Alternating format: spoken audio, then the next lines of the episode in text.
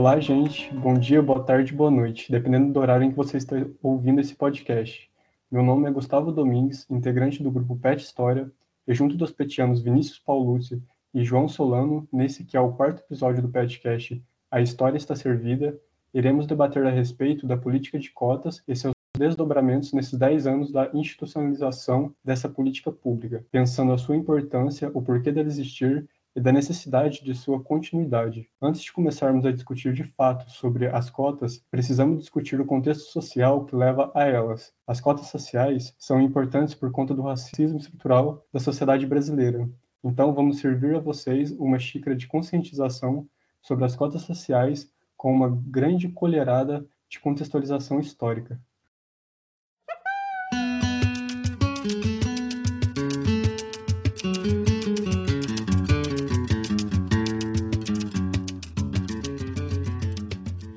Como muitos já sabem, o Brasil foi o último país do Ocidente a abolir a escravidão em 1888, onde em todo o regime escravocrata tivemos aproximadamente 4 milhões de homens, mulheres e crianças vindos da África para o Brasil para serem escravizados. Uma pergunta muito importante que surge desse assunto é: como ficou a vida dos ex-escravos após a Lei Áurea? Depois de mais de três séculos de escravidão, depois de muita luta, já com a Lei Áurea assinada pela princesa Isabel, os libertos agora estavam livres para buscarem uma vida melhor porém não foi fácil, e ainda continua não sendo, principalmente pelo fato de que o preconceito na sociedade era evidente, porque não houveram medidas para integrá-los economicamente nessa sociedade. O que a historiografia vai nos dizer é que a primeira grande reação dos libertos com a Lei Áurea foi naturalmente comemorar.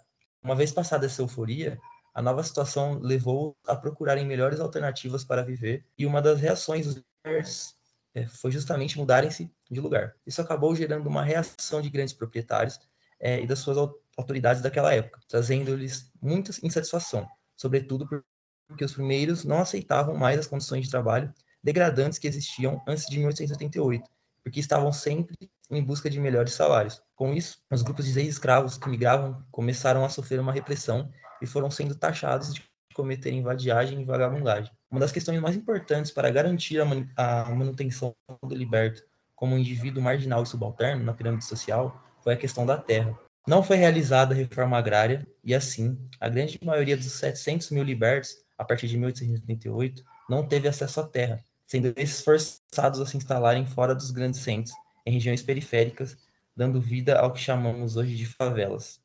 A falta de acesso à educação por parte dos libertos foi também uma questão fundamental para manter esse grupo marginalizado. Sem acesso ao estudo, esse grupo permaneceu sem oportunidades para melhorar sua vida. Dando seguimento a esse assunto, falarei um pouco a respeito do darwinismo social, um tema que foi muito frequente nas décadas pré e pós-abolição. A ciência praticada no início do período republicano contribuiu para a manutenção da desigualdade social, guiada principalmente pelos argumentos do darwinismo social. Essa teoria consistia na hierarquização da sociedade através do discurso de que há seres humanos mais aptos que outros. No caso da experiência brasileira, essa prática considerada científica na época é mais um fator que legitimava a continuidade da condição de subalternidade imposta aos libertos. É interessante ressaltar que ideais sobre a diferença, imperfeição, imaturidade e inferioridade das, entre aspas, raças que viviam fora da Europa são os antecedentes do darwinismo social, propagado a partir do século XIX, que encontrou no Brasil um grande laboratório. Para muitos adeptos do darwinismo social, a raça se impõe como conceito, vinculando-se aos destinos da nação. Junto das teorias, existiu durante a segunda metade do século XIX até a primeira metade do século XX a política do branqueamento, que consistia em trazer povos brancos europeus com o objetivo de embranquecer a população e resolver a questão do excesso de negros no país. Com isso, os descendentes de negros passariam a ficar progressivamente mais brancos a cada nova prole gerada. O antropólogo Roquete Pinto, por exemplo, como presidente do primeiro Congresso Brasileiro de Eugenia, de 1929, previa, anos depois, a despeito de sua crítica às posições racistas, um país cada vez mais branco. Em 2012, segundo ele, teríamos uma população composta de 80% de brancos, 20% de mestiços, nenhum negro e nenhum índio. Então, gente, eu vou falar um pouco agora do mito da democracia racial, dando seguimento a essa discussão. Esse mito, ele vem primeiro com o, o argumento da miscigenação, que se construiu a imagem de uma, de uma democracia racial no Brasil, na construção do Estado Nacional após a abolição da escravidão. Essa ideia de miscigenação, ela vem como uma resposta aos ideais do darwinismo social, pois essa teoria caracteriza a mistura de raças, né, entre aspas, como algo negativo, porque países como Estados Unidos e, e países da Europa, eles, eles consideravam superiores em relação aos países latino-americanos por conta da diversidade racial que existia nesses países é, latinos. Os governantes da América Latina, como resposta a, a essa crítica né, vinda desses outros países, eles queriam é, essa teoria da, da, da miscigenação, que seria a teoria das três raças. Foi uma teoria muito forte aqui no Brasil na década de 1920 e de 1930,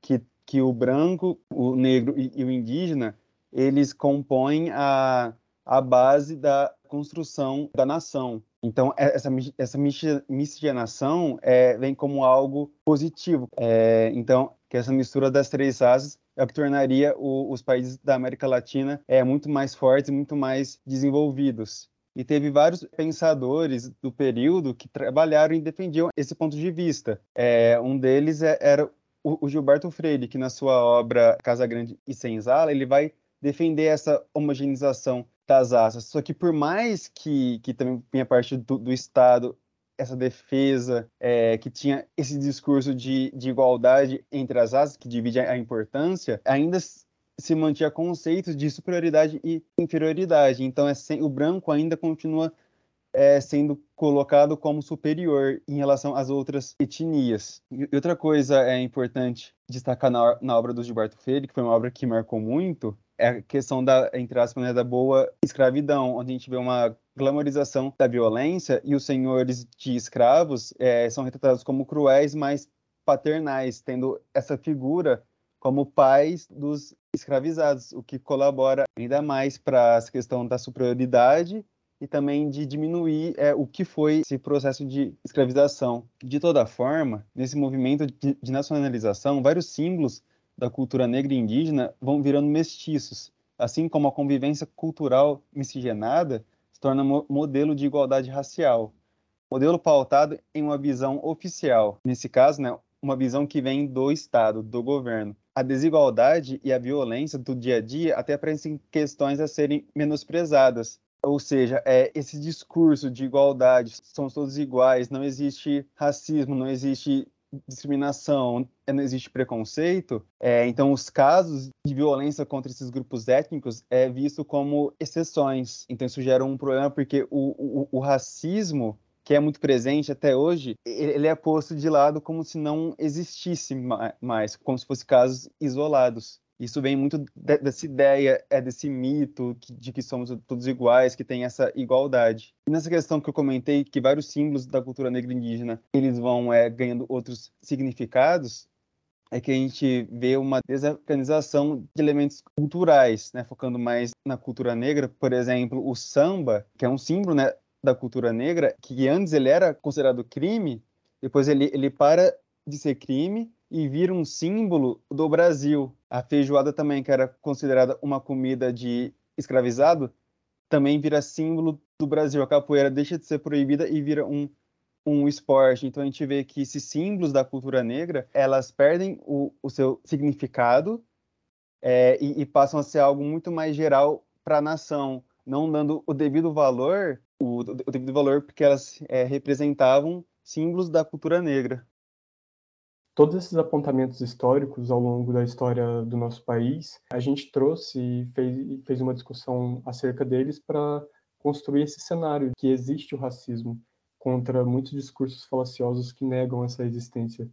E é uma forma da gente introduzir historicamente esse debate, algum, algumas ideias, alguns fatos, para a gente começar a discutir sobre as cotas sociais, que são questões que, que estão ligadas complementar um pouco o que o Gustavo disse, essas ideias que a gente trouxe aqui para debater o darwinismo racial, a questão do mito da democracia racial, muitas dessas ideias elas estão presentes até os dias de hoje. Principalmente essa questão de que o racismo não existe, que tem essa democracia racial no Brasil, essa igualdade, isso é, faz com que muitas pessoas não enxerguem que está escancarado na cara delas. Bom, então, dada essa colherada de contextualização histórica, vamos tomar uma xícara de conscientização sobre as cotas sociais. E para encerrar, eu vou ler um trecho de uma citação da Lilian Schwartz, tirada do livro dela Nem Preto Nem Branco.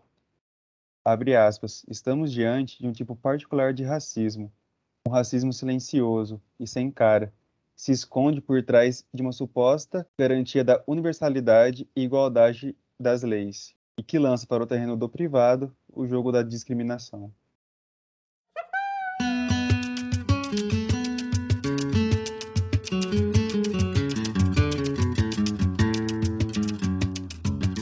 Agora que demos uma breve explicação sobre o racismo estrutural na história do nosso país, daremos continuidade nas nossas discussões, buscando um foco maior na, na política de cotas raciais. Para isso, convidamos a professora Cida Sato. Ela possui graduação em supervisão é, na Escola de Ensino Fundamental e Médio pela Fundação Educacional de Ituiutaba graduação em Pedagogia pela, pela Fundação Educacional de Ituiutaba também, mestrado em Educação, História Política Sociedade pela Pontifícia Universidade Católica de São Paulo e doutorado em Educação, História Política e Sociedade pela Pontifícia Universidade Católica de São Paulo. Atualmente é professora adjunta 3 da Universidade eh, Federal de Uberlândia tem experiência é na área de, de educação, com ênfase em história da educação e educação especial, atuando principalmente nos seguintes temas: educação inclusiva, psicologia da educação, relações étnico-raciais. Então, bem-vinda, é, professora, a gente agradece muito sua presença aqui, ela vai somar bastante na nossa discussão. Obrigada, João. Boa tarde, né? Boa tarde a todos, todas que estão nos assistindo. Boa tarde, na verdade, bom dia, boa tarde, boa noite.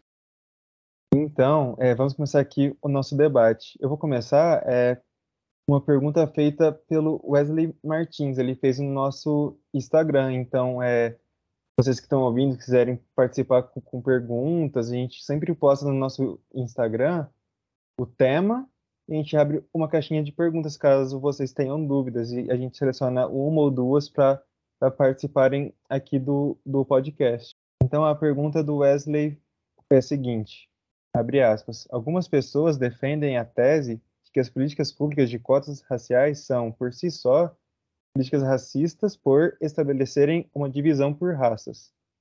Ao mesmo tempo, apontam que as cotas deveriam ser sociais e, uma vez que as pessoas negras, pretos e pardos são maioria entre as pessoas mais pobres, seriam, por consequência, incluídas sem a necessidade de uma política de ação afirmativa com o critério racial. Além disso, apontam também que no Brasil o que se tem é um preconceito de classe social e não racial, desconsiderando a realidade e atacando uma suposta ineficiência das políticas de ação afirmativas com critérios raciais. Nesse sentido, quais são as lacunas ou falhas nos argumentos que defendem a extinção das cotas raciais por cotas sociais? Quais os argumentos de quem é contra essa política? Fecha aspas.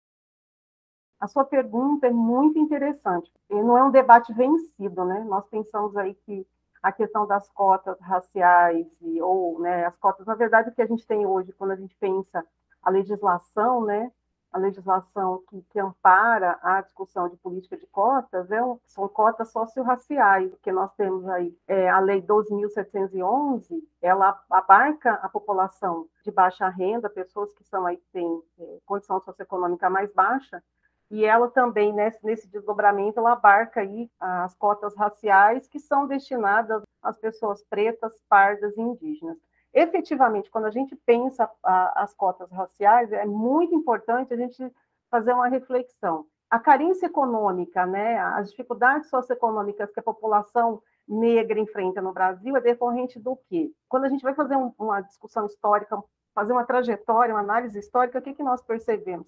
Que existe um percurso que a população negra, né, especificamente, ela já vem capturada e sequestrada de outro, né, em outros lugares, de um outro continente, de outros, não tinham nem o continente africano ainda, mas de diferentes lugares de África, o que chamamos de África hoje, então eles vêm capturados e sequestrados para o Brasil. Quando eles vêm, muitas pessoas que vieram, que foram sequestradas, capturadas, né, população negra, nem todo mundo tinha condição socioeconômica baixa. Existia princesas, príncipes, reis e rainhas.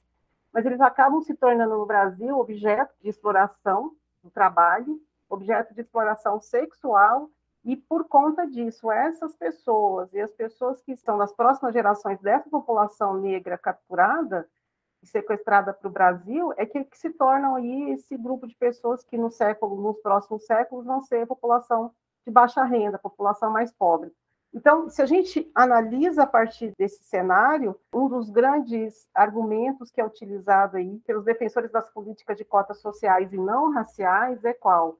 que é preciso usar o mérito, a meritocracia, né, o talento, a capacidade individual, e, e se você tem políticas de cotas sociais, é, é apenas necessário que você privilegie, considere direito né, das pessoas com, de baixa renda e está resolvido o problema. Não está resolvido o problema. O discurso da meritocracia é uma falácia, né? ele é um engodo, ele engana porque não adianta apenas dar oportunidade iguais no sentido de ingresso para a população, para qualquer população, sendo que essas as populações, quando a gente analisa a população mais pobre do Brasil, e se a gente faz o recorte racial, a gente verifica que as mulheres negras são as mulheres que têm um salário mais baixo se comparado com as mulheres brancas, se comparados com os homens negros e, e brancos, aí a discrepância é muito maior. Então, a gente tem aí significativamente uma população negra que está é, com salários mais baixos, que está com condição socioeconômica muito mais inferiorizada, e por conta do quê? Por uma questão racial que é histórica. Então, se a gente inverte o olhar né, e percebe que não foi a condição socioeconômica que levou as pessoas negras a, a terem tantos problemas de acesso à educação, ao trabalho hoje em dia. Se a gente começa a perceber que, na sua origem, elas são pessoas que são capturadas, vêm para o Brasil escravizadas, e elas não tinham essa condição socioeconômica lá, foi por conta da sua condição de cor, condição étnico-racial, que a levou a ser considerada, infelizmente, como um objeto de, de exploração. Então, é por conta disso, esse é um argumento, né, um dos argumentos mais utilizados pelos não defensores das políticas de cotas raciais, de que é preciso evidenciar o mérito. Só evidenciar o mérito não vai colocar aí a, a população negra, boa parte dessa população, nos cargos e postos de chefia, de comando, de, vamos pensar, universidade, de cargos na universidade como professores universitários, engenheiros, médicos. Não vai porque na sua origem a população negra já foi retirada da sua, do acesso a essas condições de uma educação de qualidade, trabalhos mais dignos, né? Então, por conta disso, a questão do mérito ela se ela não se sustenta, mas é obviamente que nós vamos ter muita gente defendendo a meritocracia no Brasil e isso tem se intensificado muito. Se a gente analisa um outro argumento de que Constituição é inconstitucional, porque a Constituição trata de igualdade entre os brasileiros, mas se a gente analisa né, que a política de cotas afirmativas, as políticas raciais são políticas de ação afirmativa e não de reparação, né? A política de é, ações afirmativas, de cotas raciais, não é para reparar um problema de desigualdade social, mas é para minimizar os impactos do racismo no Brasil. Por conta disso, a política de cotas, a legislação, né, a atual legislação no Brasil, que vai ser revisada esse ano, ela se pauta pelo quê? Por tratar desigualmente os desiguais, que é uma máxima de uma perspectiva de equidade que está presente lá é, no, no, pensamento aristotélico, né, de Aristóteles. Então, é preciso tratar desigualmente os desiguais. Ah, a gente tem uma população pobre brasileira? Tem. Mas nessa população pobre, essa população ela é homogênea? Todas as pessoas que fazem parte dessa população elas têm as mesmas condições de acesso? Né? O que, que impacta essas condições de ter uma boa educação, ter um trabalho digno? É o quê? São as marcas, né? E os marcadores é, raciais no Brasil, é, a gente está tratando da questão das cotas raciais, existem outros marcadores, mas o marcador racial, ele é ele se intensifica e se intensificou mesmo depois do que a gente considera que a gente chama de uma abolição formal, né, 1888. Então, isso também nos revela a necessidade das cotas raciais. Se a gente tem, né, se a gente analisa os, não estou nem falando de cursos menos concorridos, mas os cursos mais concorridos que a gente tem no Brasil, por exemplo, como é, o curso de medicina, que a gente tem pouquíssimos estudantes negros e que a gente vai precisar de décadas para conseguir equiparar os estudantes é, não negros e os estudantes negros, é preciso criar mecanismos e a política de cotas é, raciais é uma política de ação, né, que é uma ação afirmativa, é para minimizar e tentar equiparar esse público. Por que, que eu estou falando especificamente de medicina? Né? Quem está assistindo deve pensar, ah, mas só medicina, né? Ela está aí com, com, um discurso, um curso, pensando no curso que é mais elitizado. Estou falando exatamente de um curso mais elitizado, porque é, no imaginário social também, onde que boa parte da população pensa que vai encontrar os estudantes negros e negras em alguns cursos menos concorridos. Então, para além de não se pensar nem na entrada desses estudantes no, ingressando na universidade, a gente tem uma sociedade, né? Claro que não é a sociedade, toda a sociedade brasileira, mas uma parte dessa sociedade que também não considera jamais a possibilidade desses estudantes entrarem nos cursos mais elitizados. Então, eu estou aqui defendendo, reivindicando, entendo isso porque eu estudo, que esses grupos, né, esses estudantes, as negras e os negros, eles podem entrar em lugar que eles quiserem, eles podem acessar o curso que eles sentirem que, que é o curso que, que vai trazer ali possibilidades na sua vida, tanto de formação humana quanto de formação profissional. Não é por conta da cor que os cursos já estão dados, né? Na verdade, é o contrário, né? Eu, como estudante negro, estudante negra, eu posso escolher o curso que eu quiser, como qualquer outro estudante. Então, é, quando a gente pensa nessa questão de inconstitucionalidade, isso também cai por terra, porque aí a gente está trabalhando com direito, né, numa perspectiva de minimizar o impacto do racismo a partir do tratamento do desigual para os desiguais. Né? A gente tem, historicamente, dados quantitativos, dados qualitativos que evidenciam como a população negra ela está à margem, muitas vezes, dos seus direitos. São direitos sociais, é um direito social, o direito à educação é um direito né? social, é um direito nosso, é um direito humano, se a gente pensa a Declaração Universal dos Direitos Humanos. E quando eu estou pensando em educação, não estou pensando só na educação básica, estou pensando na educação superior, para que esse, esse estudante e essa estudante negra eles possam né, a, alcançar, se formar e contribuir para a educação e para a economia brasileira, né? Já que a gente vive num mundo capitalista, muitas pessoas vão dizer, ah, mas não é produtivo. Tem condição de ser produtivo, sim. Outro, só para encerrar, né? Ah, muitos, muitas pessoas também, professores falam isso, né? Não só os mais conservadores, não só, não só a, a, a extrema direita no Brasil, mas alguns professores e professoras também consideram que é, as pessoas que é, vamos baixar entre aspas né, o nível da a qualidade da educação inserindo esses jovens e jovens negras muitos das periferias aí das, das cidades brasileiras. Não vai baixar o nível né? Quando a gente analisa aí novamente né estou trabalhando com um curso aí mais elitizado que é a, a medicina, a gente encontra aqui a, a diferença entre as notas de corte, pensando um recorte racial com de ampla concorrência, é mínimo, né? aproximadamente não chega a quase nem 3% de diferença. Então, é muito pouco para a gente acreditar e usar esse argumento de que há menor cobrança na, na, no ingresso, não há. E, para além disso, ah, os negros concorrem com negros, né? Então, infelizmente, ainda, para quem é racista e para quem, é, ou porque é racista ou porque não concorda com a política de cotas raciais, para além disso, muitos negros e negras ainda ficam fora do processo né, de entrada na universidade, de ingresso na universidade. Então, também, quando a gente pensa que acaba sendo, querendo ou não, um processo de competição. Eu tenho que ter mais nota para poder entrar. Eu concorro com meu par, né? eu concorro com gente também negra, né? preta ou parda, e nessa concorrência muitos ficam fora. Então, por mais que a gente tenha alcançado números significativos de entrada, a gente tem ainda uma população que não consegue alcançar. Se não tem uma política de, de cotas né, raciais, se essas políticas de ação afirmativa que promova oportunidades iguais para as pessoas que querem ingressar na universidade, a gente não consegue minimamente diminuir esses dados tão alarmantes. E, por fim, as políticas de cotas, se a gente pensa o recorte racial, elas não são um privilégio. não são um privilégio social de um grupo específico, porque esse grupo nunca foi privilegiado. Esse grupo nunca foi, nunca esteve nos lugares, os postos de poder.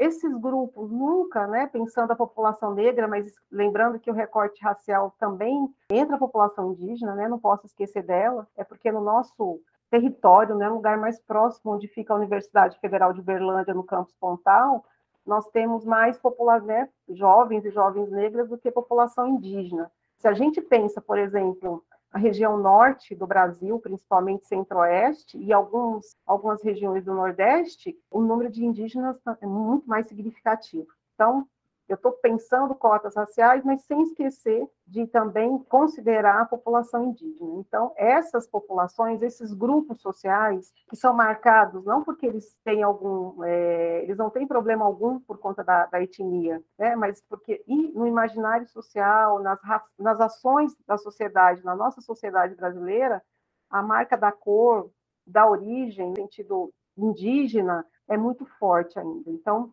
não é um privilégio, historicamente essas pessoas, né? E não, não foi quando eu estou falando historicamente, eu não estou falando só do século XVI, quando os negros são capturados e trazidos para o Brasil, e não estou falando também só do início da colonização, quando o branco colonizador chega no Brasil e encontra aí a população indígena. Eu estou pensando que as pessoas que têm descendência, né, dessas populações, desses grupos, elas também sofrem por conta disso sofre, sofreram e sofrem, e muito provavelmente, se nada foi feito, sofrerão. Então, não é privilégio, é um direito, mas é, parece que no Brasil, parece não, isso acontece, é, que os direitos, né, quando você pensa na operacionalização da, dos direitos sociais, civis e, e, e etc., alguns grupos têm mais direitos que outros. Então, para mim, é um compromisso social.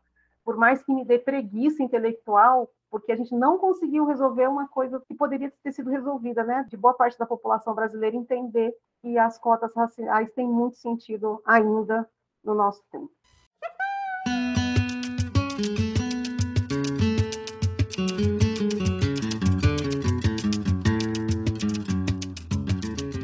Continuando nossa discussão, né, como sabemos, houve e ainda há diversas polêmicas em torno das cotas, especialmente as raciais. Desse modo, é interessante ressaltar todo o movimento de luta e debates para a implementação dessas políticas públicas nas universidades brasileiras. Portanto, como foi o processo de implementação das cotas? Como foi a recepção desse debate na sociedade civil? De que maneira os movimentos sociais contribuíram para a sua implementação? Ótima pergunta também, Gustavo. Faz a gente pensar, né? Porque é, muitas vezes, quando a gente não, não lê um pouco mais sobre o assunto, né? E não precisa ser estudioso, precisa ser professora doutora de universidade, não precisa estar na universidade para a gente procurar ter curiosidade para saber um pouco mais sobre o assunto. E é um assunto que agora vai, provavelmente nesse ano de 2022, vai se intensificar. Quando a gente analisa, faz uma, é, uma retrospectiva, né, uma, uma volta aí na história do Brasil, a gente encontra aí nos anos 60, 1968, se não estou enganada, a gente tem aí os primeiros indícios históricos no Brasil de uma, não, não digo de uma ação, mas dos primeiros, das primeiras, na verdade, indicações da necessidade de ter cotas no trabalho. Então, a gente encontra alguns documentos oficiais de técnicos do Ministério do Trabalho que indicaram a necessidade do aumento de, de, pessoas negras em alguns postos do Ministério e postos também em outros serviços, né? porque o número de pessoas negras ocupando esses postos era muito insignificante. Então, no final dos anos 60, a gente já tem indicativo da necessidade de pensar onde está essa população negra nos seus postos de trabalho. Mas, obviamente, que essa indicação do Ministério para o Ministério da, do Trabalho não vingou, né? Vocês imaginam que é 1968, em plena ditadura militar. Então, foi só um indicativo de alguns técnicos e isso acabou não sendo levado adiante. Nos anos 80, né, a gente está aí no final do período da ditadura militar, 1983, para ser mais exata, o deputado federal Abdias Nascimento, que é uma referência para a gente estudar sobre o movimento negro no Brasil, então fica a dica de quem não conhece para conhecer esse homem singular, ele vai produzir, né, vai criar, elaborar e vai propor um projeto de lei, né, um projeto de lei em 1983. o que, que é, ele defendia nesse projeto de lei aí nesse período? Então, ele defendia vagas pensando as mulheres negras e os homens negros no mundo do trabalho, serviço público. Então, cotas para essas pessoas, para entrada, ingresso nos concursos públicos, bolsas de estudo para essa população, incentivo para as empresas privadas contratarem mais pessoas negras. Então, a gente está em 1983, tratando de questões muito importantes, que a gente não conseguiu resolver hoje, a gente melhorou esse aspecto, mas não resolveu. E ele também defende aí nesse projeto de lei a necessidade de ingresso dessa população, criar mecanismos de ingresso dessa população nas universidades. Obviamente, mais uma vez, esse projeto, assim como a indicação dos técnicos do Ministério do, do Trabalho, esse projeto do Abdias Nascimento não vingou. Né? Ele leva esse projeto para o Congresso Nacional e esse projeto não, não foi aprovado e as reivindicações continuam, porque a gente tem muito forte no Brasil, no período dos anos 60 e no período dos anos 70 e 80, é, eu penso que a gente perdeu um pouco disso, talvez, pensando nos anos 2000, de um movimento muito forte, movimentos sociais muito fortes nesse período, né, dos anos 60, 70, 80 e 90 no sentido de reivindicação. Então, o um movimento negro, né, o Abdias Nascimento é um dos desses grandes nomes, né? A gente tem a Benedita da Silva e outros é, do, do movimento negro que também estão, estão na política, é importante falar, eles vão ocupando cargos de liderança, de gestão pública, então eles levam para dentro desses espaços, né, o Senado, a Câmara dos Deputados, as prefeituras, os, é, e etc., esse, esse, essa reivindicação, essa luta. Então, a gente tem nos anos 90 também, então, em 83, nós temos aí a, o projeto de lei do Abdias. Nos anos 90, nós temos uma marcha zumbi contra o racismo, foi em 1995, 94. E essa marcha, ela mobiliza e se organiza na defesa da luta antirracista e também ela produz um, um documento. Eles entregam esse documento, esse grupo de, esse grupo de pessoas dentro do movimento negro, para o Fernando Henrique Cardoso, em 1995. Nesse documento, eles já estão, eu falo já, não sei se já, mas é já, eles já estavam reivindicando coisas que nós vamos só conseguir fazer em 2012, né? Então, em 95, eles estão reivindicando acesso da população negra aos, a cursos profissionalizantes, a universidade e a área da tecnologia, né? Porque muitas vezes, como eu já disse anteriormente na, na outra pergunta que o João fez, parece que a população negra tem que se ater a alguns cargos, algumas funções e algumas graduações, né, pensando em curso de cursos superiores. E o que eles estão reivindicando no final, na metade dos anos 90, né, 1995, que os negros e as negras tenham mais espaços em outras áreas da sociedade. Bom, obviamente que a, o governo federal ele vai mobilizar, vai criar um grupo de trabalho para analisar é, a necessidade de, de, criação e desenvolvimento de políticas, de ações é, afirmativas, mas isso ainda não, não, não vingou. Então, há um grupo, esse grupo analisa, discute, mas efetivamente implementar ações e políticas públicas, isso não acontece. E olha que a gente tem, nesse mesmo período, né, nos anos 90, vários políticos entrando com projetos de lei em prol políticas públicas destinadas à população negra. A gente tem o Florestan Fernandes, em 1993, protocolando o projeto de lei. A gente tem em 95 a Benedita da Silva protocolando também. Nós temos depois vários outros deputados federais eh, protocolando projetos de lei no intuito aí de mudar um pouco o cenário do Brasil, porque nós tínhamos, em 1997, 1,8% aproximadamente da população negra na universidade. Então, esse cenário de pouquíssimos estudantes e estudantes negras na universidade, atrelado a um cenário maior de não encontrar essa população negra representada em diferentes postos de gestão pública, postos do mundo acadêmico, é, postos, né, como a gente pode ver ainda hoje, no judiciário, enfim, então, postos na área da saúde, né, essa população ela não está presente, tendo em vista que ela, ela já era majoritária, ela era uma população significativa, então, é, onde estava essa população? Né? Onde que essa população estava que ela não estava aí, de fato, tendo visibilidade, possibilidade de ascender socialmente? Né? Então, esse conjunto de projetos de lei acabaram não sendo implementados, aprovados e implementados, indica, de qualquer forma, é um indicativo de um movimento que começa muito mais fortemente nos anos 80, é, no sentido de vamos ter que lutar por essa população. Caso contrário, se a gente não luta para a criação de políticas específicas, esses grupos sociais de mulheres negras, homens negros, e as próprias crianças negras pensando a, as escolas, eles estariam apartados, eles estavam, muitas vezes estão ainda, do seu, dos seus direitos sociais. Porque no Brasil, quando a gente fala apartado, né, diferente se a gente pensa nos Estados Unidos, o que, que foi o apartheid, na África do Sul, que a, o, o apartheid foi uma, um mecanismo legal, existia a lei de apartheid.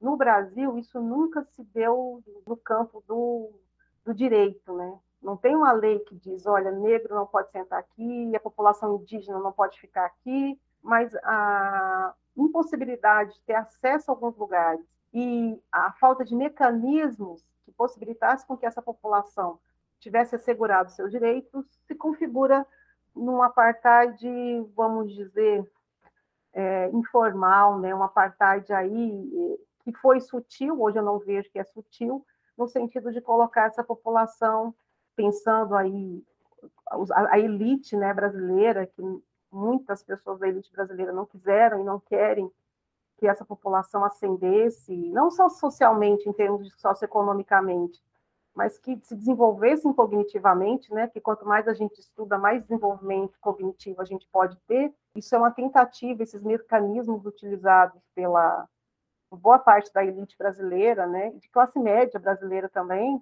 de impossibilitar com que essas pessoas tivessem acesso a postos de trabalho e vamos pensar em duas áreas muito caras, muito queridas para a gente, que é a questão da educação, obviamente, mas também de trabalho. Eu preciso ter educação, preciso me formar, porque por meio da educação escolar eu me desenvolvo como ser humano e eu tenho acesso aos conhecimentos que foram produzidos historicamente, mas eu também preciso de trabalho, trabalho digno, porque isso me mobiliza como ser humano também, possibilita com que eu tenha a possibilidade de conquistar meu sonho. E, e boa parte dessa população negra, indígena, ela ficou apartada desse processo. Então, pensar que nós vamos, nos anos 90, que a gente começa a conseguir ali algumas conquistas, é, causa muita reflexão e impacto, né? A gente precisou de tanto tempo aí, de mais de um século, se a gente for pensar só na, na questão da abolição formal. É, e a gente não conseguiu resolver muitas das questões que foram, que historicamente foram colocadas. Então, nos anos 90, a gente tem esse conjunto de projetos de lei que acabou não vingando, e no final dos anos 90 também, início dos 2000, a gente tem aí, então, se intensificando o debate também,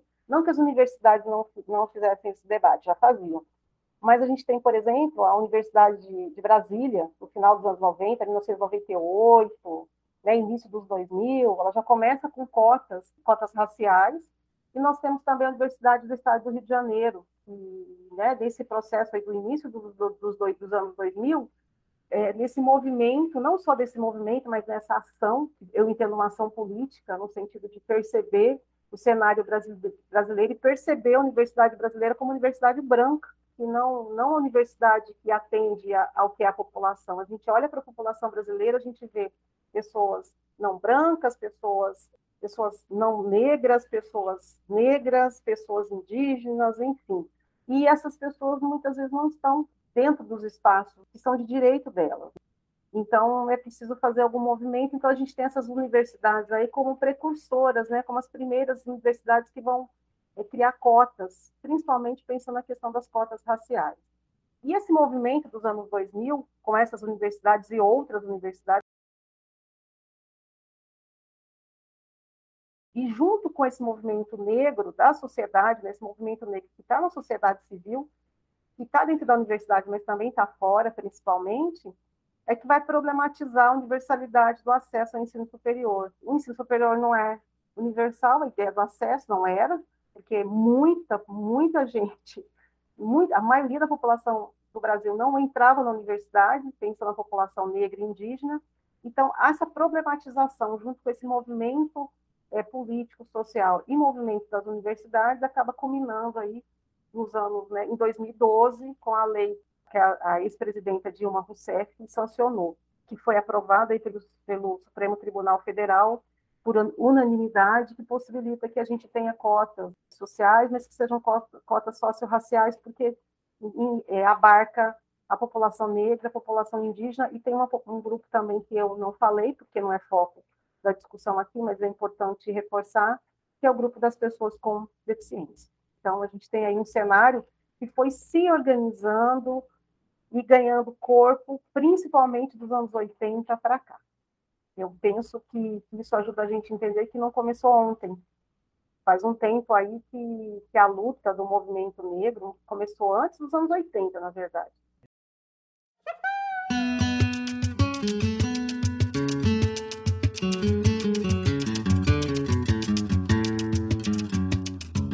Bom, professora, como a gente sabe, né, a lei de cotas ela não foi criada para ser eterna. Ela tem um tempo determinado. Ao contrário né, disso, desde a criação da lei que a professora já falou, é, número 12.711 de 2012, como a 12.990 de 2014, que ela é referente aos concursos públicos, né, já estavam condicionadas a uma avaliação e revisão programada, prevista para quando completassem 10 anos é, da, da sua efetividade. No prazo de 10 anos, a contar da data da publicação dessa lei, né, a gente começou a, a, a contabilizar tudo, e no ano de 2022, a gente está completando esses 10 anos. É interessante reforçar isso, que essa lei ela vai ser é, examinada e a gente vai ter essa averiguação da sua efetividade em si. Então, com base nesse cenário, quais os principais avanços conquistados através da política de cotas raciais nas universidades públicas brasileiras é, qual a sua opinião sobre a continuidade dessa política pública e quais são as suas projeções para elas? Né? Vamos lá, né, Vinícius, entender um pouco nessa questão da, da política de cotas, né, tendo em vista aí a necessidade de pensar o que foi feito e o que a gente pode pensar para um futuro, um futuro próximo, pensando 2022, e um futuro um pouco mais distante, caso essa política de cotas aí raciais, né, ela permaneça na, como uma política aí pública dentro de uma legislação. Eu falei anteriormente né, que quando a gente olha final dos anos 90, então, em 1997, a gente tinha 1,8% de estudantes da população negra dentro do ensino superior, ingressante aí, está cursando ensino superior. Então, é um número ínfimo de pessoas que, que conseguiam ter acesso, trajetórias que a gente poderia dizer de, de sucesso, né? A gente não vai fazer isso porque é impossível fazer isso aqui, mas se a gente fosse analisar cada caso né, de pessoa, desse grupo aí que está nesse período dos anos 90 estudando a população negra, e também muito menos aí indígenas estudando, é, a gente entenderia talvez como é que esses sujeitos conseguiram entrar na, na universidade. Em 2019, mais ou menos, acho que os dados que a gente tem mais recentes e um pouco mais fidedignos, a gente tem aí aproximadamente 38%, um pouquinho mais de estudantes negros, pensando na população negra. Nem vou trazer o dado da população indígena agora, mas pensando especificamente a população negra, a gente tem então um aumento de 400% em 20, 20 anos, mais ou menos. Um pouquinho mais que 20 anos, antes da, da política de, de cotas, da legislação que você falou. Então, isso já é um dado importante, dizer assim, quais foram os avanços? Parece obviedade dizer, ah, o avanço foi a entrada, aumentou significativamente, aumentou significativamente. A gente precisa dizer que isso é um avanço. A gente vê uma população negra e também uma população indígena, dependendo da localidade, como eu falei, né?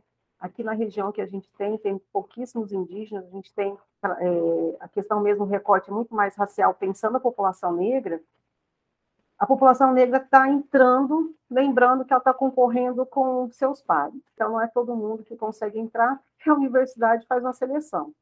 Então, para além disso, a gente tem o aumento de índice de estudantes negros e negras, então isso entra como uma, um avanço, por mais óbvio que pareça. Outro avanço que eu vejo, né, e aí fazendo uma análise tanto dos textos, as pesquisas que existem, mas também das experiências que a gente tem, né, eu tenho como professora, tem contato com outras universidades, é a ampliação das pesquisas que tratam das questões étnico-raciais. Ah, Cida, mas talvez quem esteja ouvindo o podcast não seja da área acadêmica, fica pensando assim, ah, mas o que, que uma pesquisa acadêmica que fala sobre questão étnico-racial impacta aí na vida da sociedade? Impacta por pelo menos dois motivos. Toda pesquisa, ela contribui para uma intervenção na realidade. A gente não faz pesquisa por fazer apenas, a gente faz pesquisa porque a gente analisa uma realidade e ao enxergar, né, compreender, ou tentar compreender melhor essa realidade, a gente quer conhecê-la mais. E a pesquisa científica ajuda nesse processo.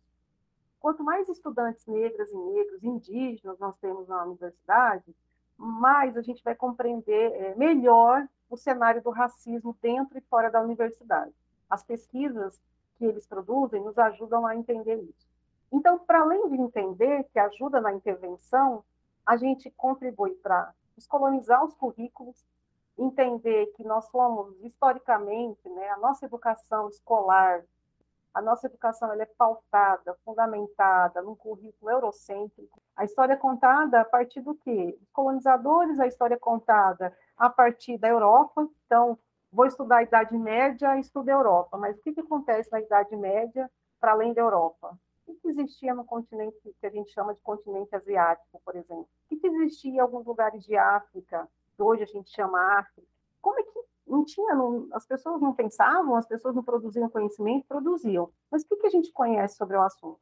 Quando a gente tem mais estudante desses grupos sociais, mais possível é deles pesquisarem, realimentarem, retroalimentarem o campo de pesquisa também. Eles oxigenam o campo das ciências sociais, das ciências humanas, o campo das engenharias, que vão começar a pesquisar outras coisas para além do que está proposto.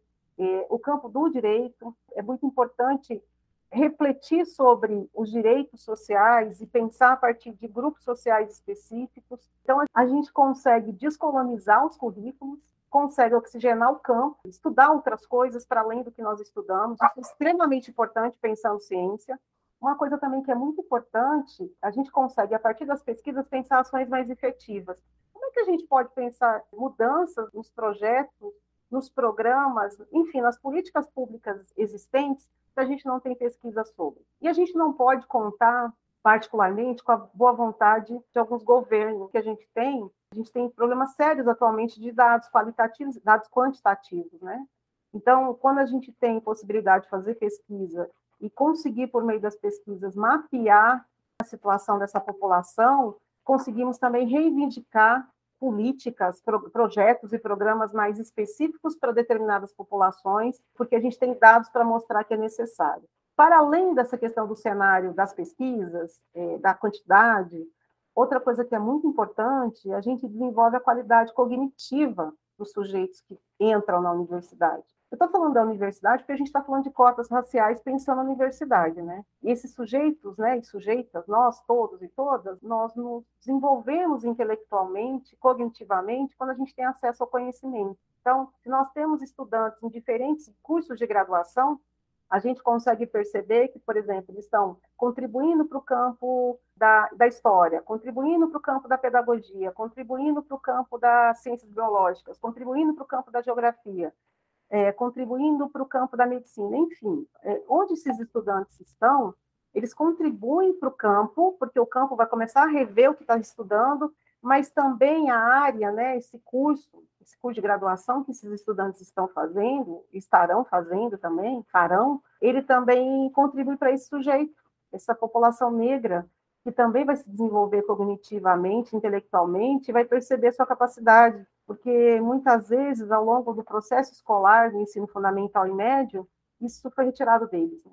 E isso se desdobra quando a gente pensa a questão do, da capacidade cognitiva na formação profissional. Né? Nós vamos ter muitos mais profissionais com qualidade, mais campos de trabalho com gente que tem perspectiva de mundo diferente. Isso é muito importante para qualquer cenário. Se a gente ainda não consegue sair dessa sociedade capitalista, a gente vive numa sociedade no sistema, no modo de vida de produção capitalista, pensando dessa forma, esses sujeitos aí que estão fazendo universidade, curso de graduação, eles vão ser extremamente importantes para o capital, eles são capital cultural, eles têm capital cultural, eles têm capital é, social e vão ter capital, é, vão contribuir para o capital econômico da sociedade. Então, é óbvio que é um investimento que tem uma repercussão muito significativa.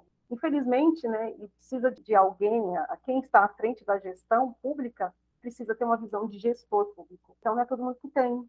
Por não terem, não percebem que investir nessa população também é investir num Brasil melhor, em todos os sentidos, em todos os cenários. Ganhamos todos nós, todas nós, quando a gente tem aí a possibilidade de ter mais pessoas fazendo curso de superior. Não pra, não estou nem pensando para serem professores doutores, acadêmicos, não. Também, porque a gente precisa também pretejar a academia, né? Mas é também para que essas pessoas possam estar vivenciando, experienciando e atuando em diferentes localidades, diferentes locais de trabalho. Então, eu penso que isso é extremamente necessário. Vinícius, você perguntou sobre essa questão da política pública, né, da continuidade dessa, dessa política pública a partir dessa legislação, da política de cotas socio-raciais.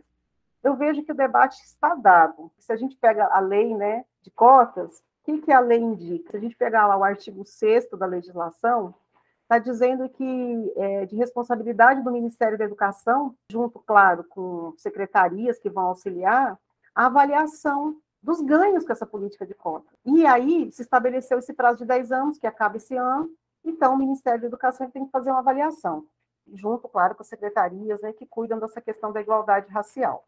A minha pergunta é, e junto também com a FUNAI, né? Tem a FUNAI por conta da questão indígena.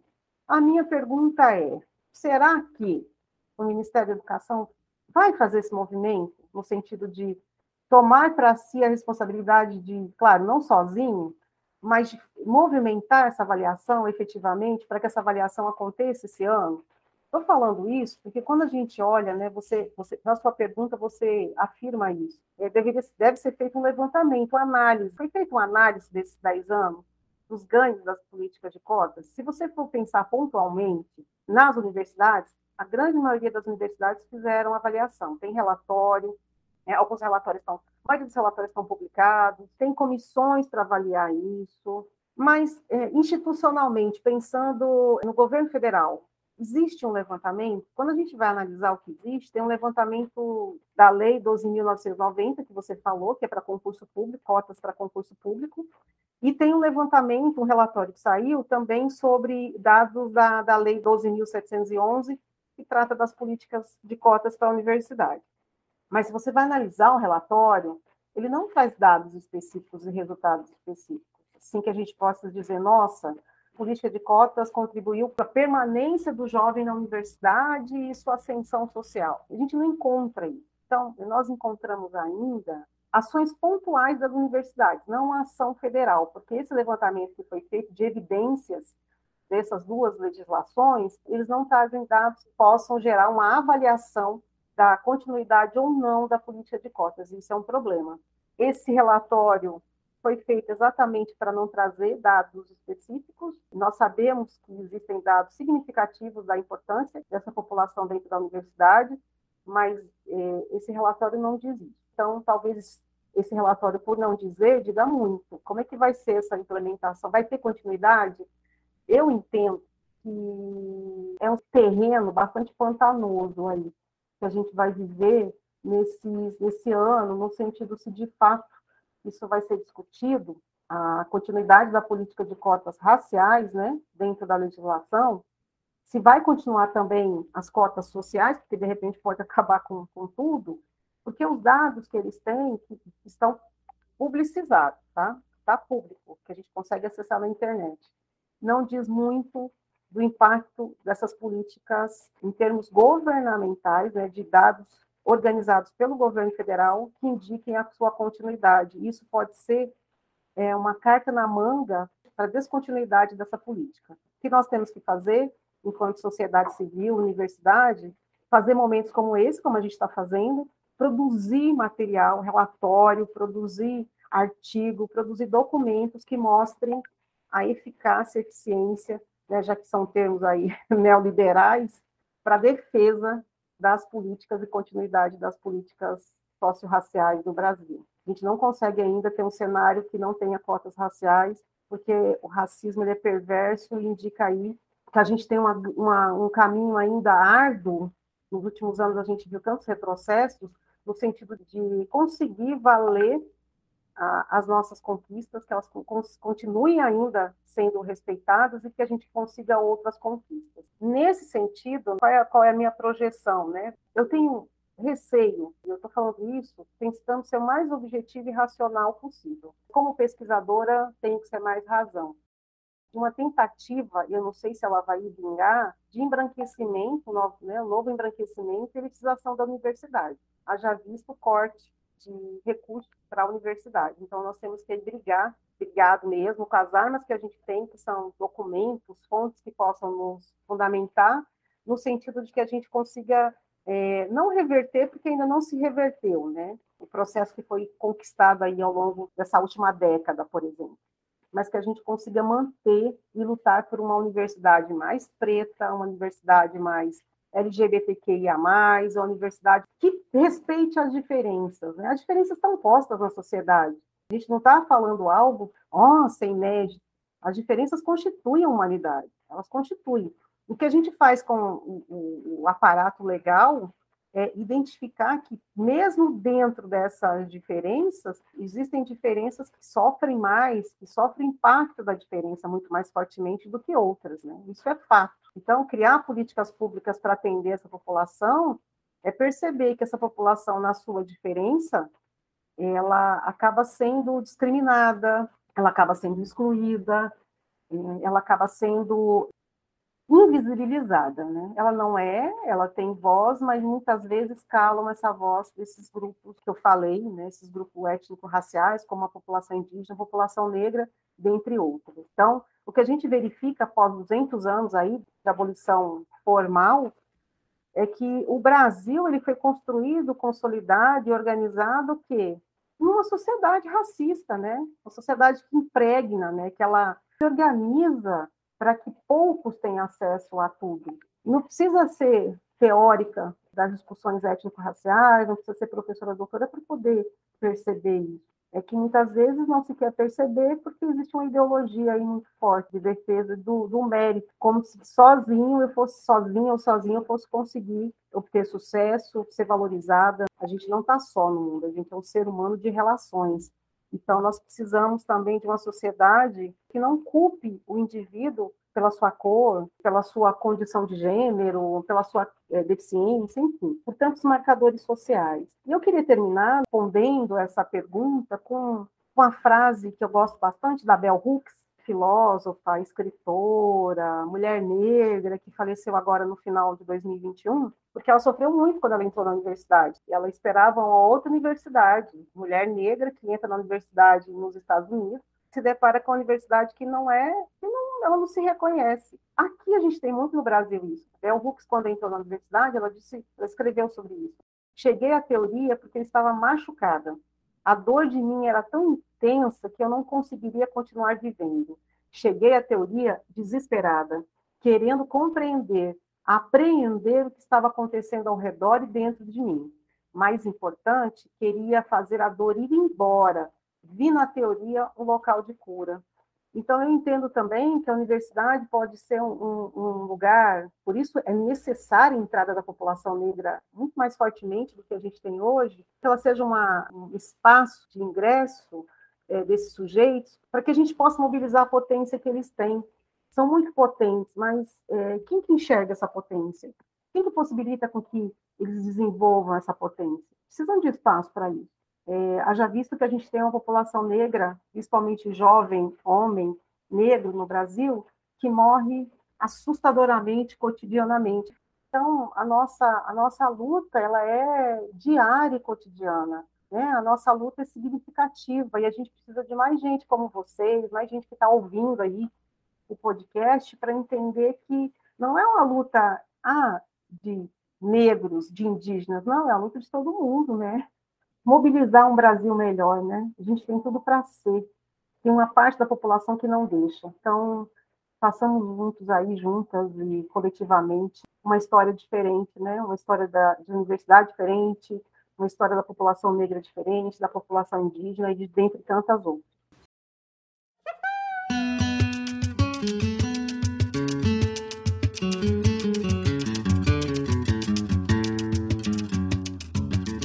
Bom, professora, gostaríamos primeiramente de agradecer a, a sua presença né, na, nesse debate, que com certeza contribuiu muito para essa temática da questão das cotas. Gostaríamos também de avisar vocês que estão ouvindo esse podcast para nos seguirem nas nossas redes sociais, que estão nos links aí do Spotify e das outras plataformas de, de áudio.